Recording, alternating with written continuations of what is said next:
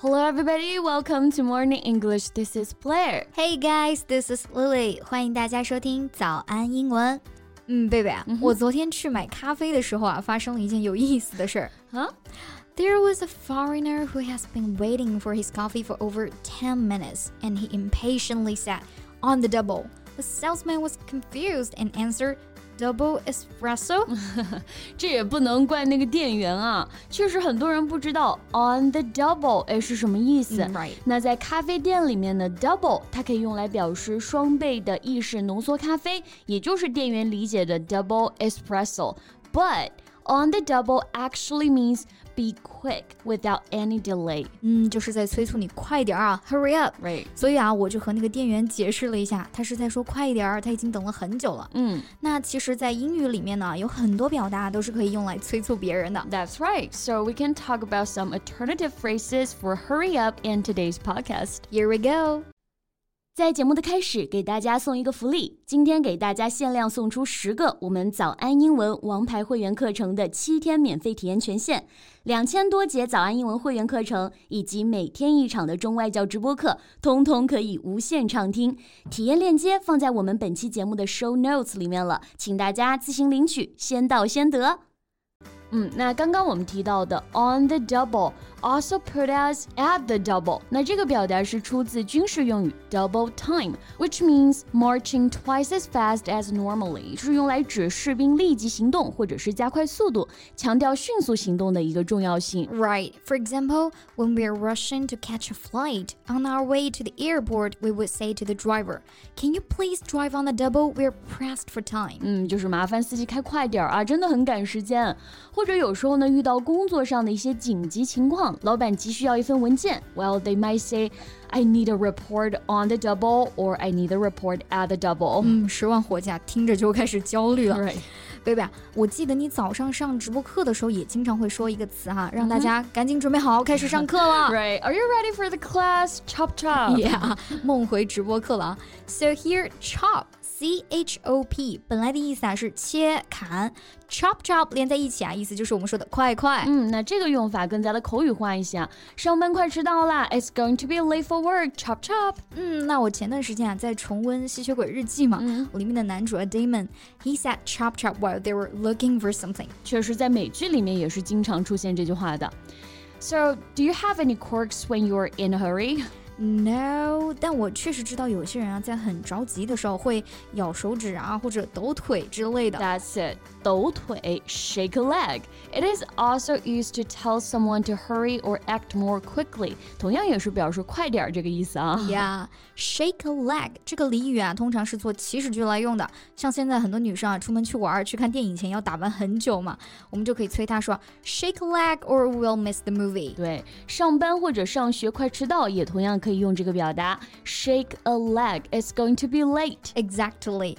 那除了 shake a leg，我还想到一个催促别人的英语表达，而且呢也是和我们的身体部位相关的。嗯哼。Move one's ass. Right, move one's ass，字面意思是扭动屁股啊，但一般说到人的屁股，这其实是不太礼貌的。So it is used as an informal and a little bit impolite way to say someone needs to hurry up. 嗯，通常呢是熟人之间，在不那么正式的场合才会用到这个短语。比如说呢，我们在等好朋友一起出去玩，We've been waiting for you for ages. Move your ass. Sounds like you two are close friends. 那我也还有一个非常励志的话可以分享一下。 if you want to succeed in life, you need to stop procrastinating and start moving your ass. 嗯，意思就是啊，如果你想在生活中呢获得成功，你需要停止拖延，开始行动起来。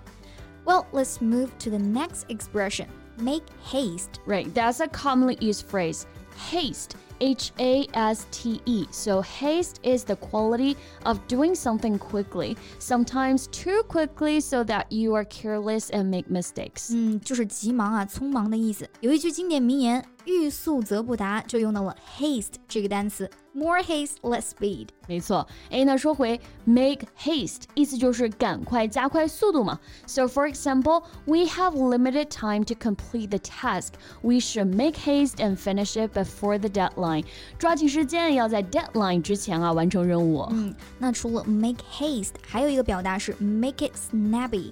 snappy s n a p p y，它可以用来形容人反应很迅速。So make it snappy can be used to tell someone that you want them to do something immediately and do it quickly。嗯，这个表达也是比较口语化的啊，不那么正式。比如电影马上要开始了，We're running late for the movie. Let's get going. Make it snappy. 嗯，或者我们还可以说 snap it up。 but this sentence has a more direct and resolute tone, usually used in urgent situations or demands. 没错，snap it up，呃，语气更加的直接、决绝一点，还会带有一点命令的感觉。嗯、对 so, for instance, if the leader suddenly assigns an urgent task and demands that it must be completed by working overtime tonight, they might say. Snap it up, everyone! You need to finish this project by the end of the day. 嗯，根本没有办法拒绝的催促啊。 Okay, the last expression, which is come on. Oh, come on！这个词意思就非常多了啊，而且真的很常见。在给别人加油鼓劲儿的时候，你可以说 Come on, you can do it。那在邀请别人的时候，你可以说 Come on, join us for dinner tonight。那在表示不相信或者疑惑的时候呢，我们也可以说 Come on, you've got to be kidding me。嗯，那还可以用来表示催促某人啊，like Come on, we're running late。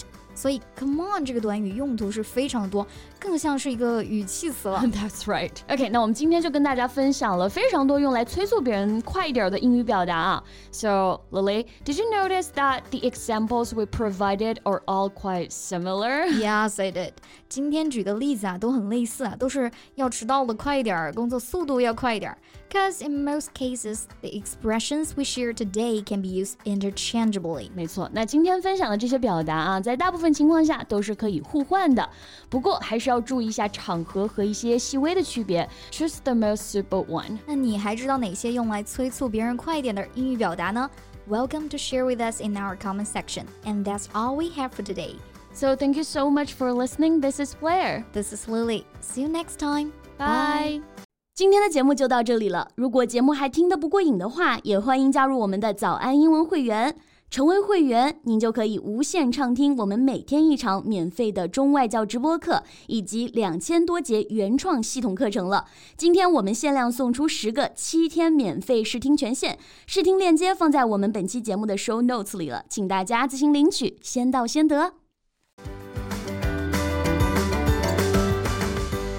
This podcast is from Morning English. 学口语就来早安英文。